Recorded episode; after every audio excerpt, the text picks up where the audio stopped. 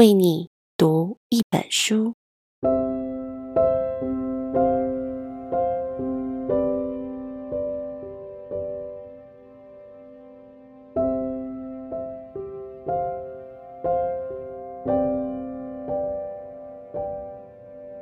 Hello，我是佳芬，今天要为你读的是吉米的《吉米故事的开始》。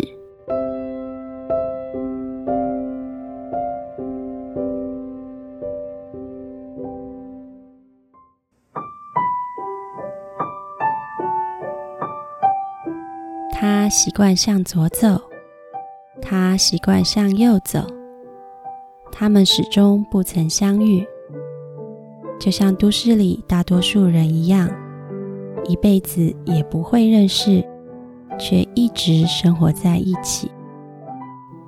但是人生总有许多巧合，两条平行线也可能会有交汇的一天。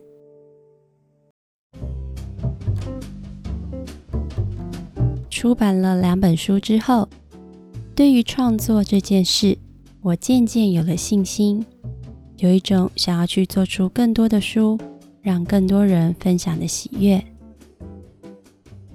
不知道为什么，当时我很想要做一本跟爱情有关的书，就像我喜欢的日本漫画家柴门文的作品一样。我回顾我过去所画过的图，发现。在我的图里，很多画面里都只有一个孤独的男人或是一个寂寞的女人，很少两个人同时出现。直到有一天，我为报纸的妇女版面画了一张漫画形式的插图，一对男女在雪地里遥遥相遇，那个时候大雪纷飞。他们却只是伫立在原地对望，没有飞奔前去紧紧相拥。到底发生了什么事呢？突然间，一个爱情故事的灵感浮现了，关于一对永远找不到对方而各自哀伤的恋人。我画了很多两个人错过的场景，两个人各自的落寞。各自的叹息，画面越来越多，规模也越来越庞大。这两个人一直找不到彼此，但是然后呢？许久之后的某一天，隔壁邻居在装潢，传来了巨大的电钻声，吵得我无法工作。其实我住的这栋大楼经常有人装潢，我多半不以为意。但是这次的震动声就在隔壁，和我之间只隔了一面墙。这个认知突然在我的心里引起了很大的震荡。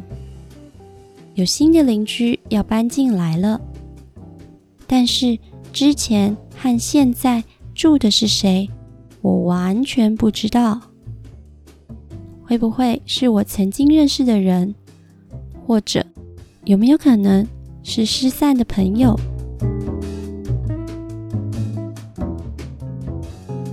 这件事让我对空间产生了兴趣。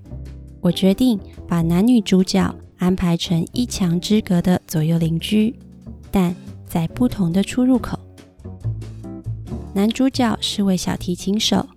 人物雏形来自身边的一位朋友，他是个天才儿童，四岁就登台演奏，长大后成为了自由工作者，对这个城市怀抱着梦想，也经常感到失落。至于从事小说翻译的女主角，则是参考了我太太的职业，而且书中女主角的生日也跟我太太在同一天。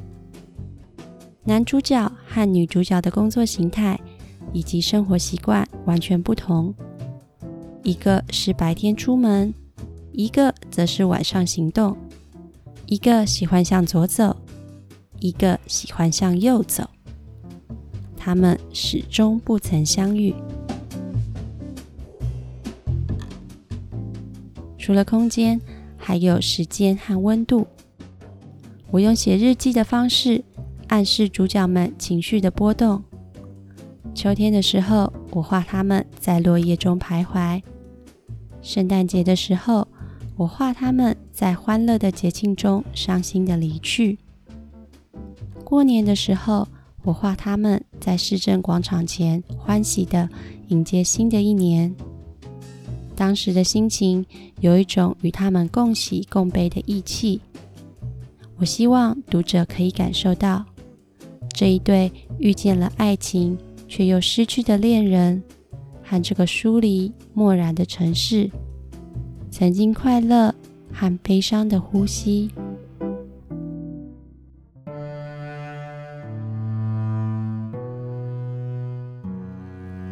十一月十一日午后，开始刮起一阵阵的冷风。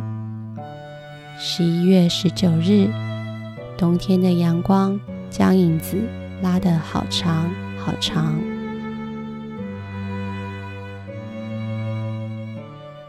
为了让他们彼此寻找，我画了一张满满人群的画面。除了和读者以及剧中人物玩捉迷藏的游戏外，也想要传达一种想法：每个人都是自己生命的主角。而其他人都只是跑龙套的。但是，一个人不管有多精彩的故事，一旦把镜头拉高拉远，就什么都看不见了。这个意念来自我病后的体悟。记得在医院的时候，每天都很忧伤，觉得我自己是全世界最不幸的人。但是，此时如果有一只小鸟从医院的上空飞过，在他眼中所见的，不过就是一栋灰色的建筑物，以及在窗里晃动的人影罢了。就像我故事中的恋人，对彼此的思念虽然是那么的强烈，但相对于这个现实世界的茫茫人海，仍然只是一粒微尘而已。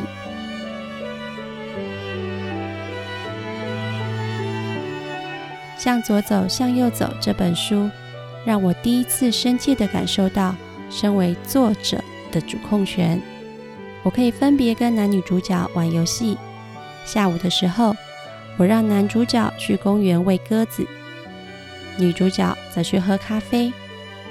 晚上的时候，男主角在餐厅里拉小提琴，女主角啊在外面逗猫。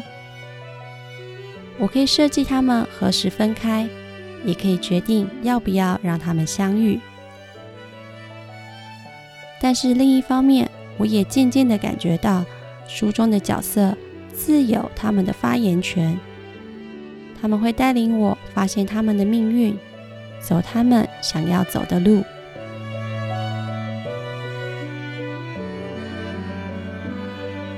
书中有一幕，两位主角写上电话号码的纸条被雨淋湿了。画到这里的时候，我是真的拿了纸去泡水，做了很多的实验。本来自己觉得不是很真实，纯粹是戏剧性的表现，但后来有很多读者告诉我，他们都曾经发生过相似的情况。原来这就是许多人真实的人生。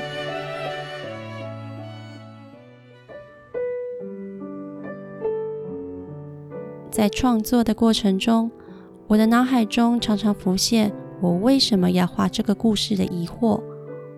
然后有一天，我看到了波兰诗人辛波斯卡的诗句，短短的几行诗，把我想说的话都说出来了。他们彼此深信，是瞬间迸发的热情让他们相遇。这样的确定是美丽的。但变幻无常更为美丽。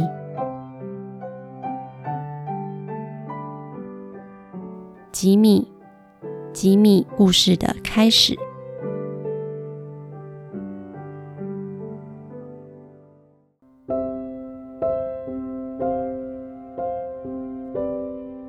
你喜欢这本书吗？如果喜欢的话，记得为自己留一点时间，好好的读一读哦。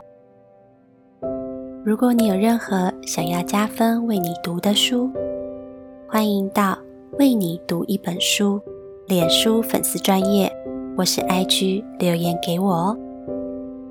下次再让我为你读一本书吧。再见。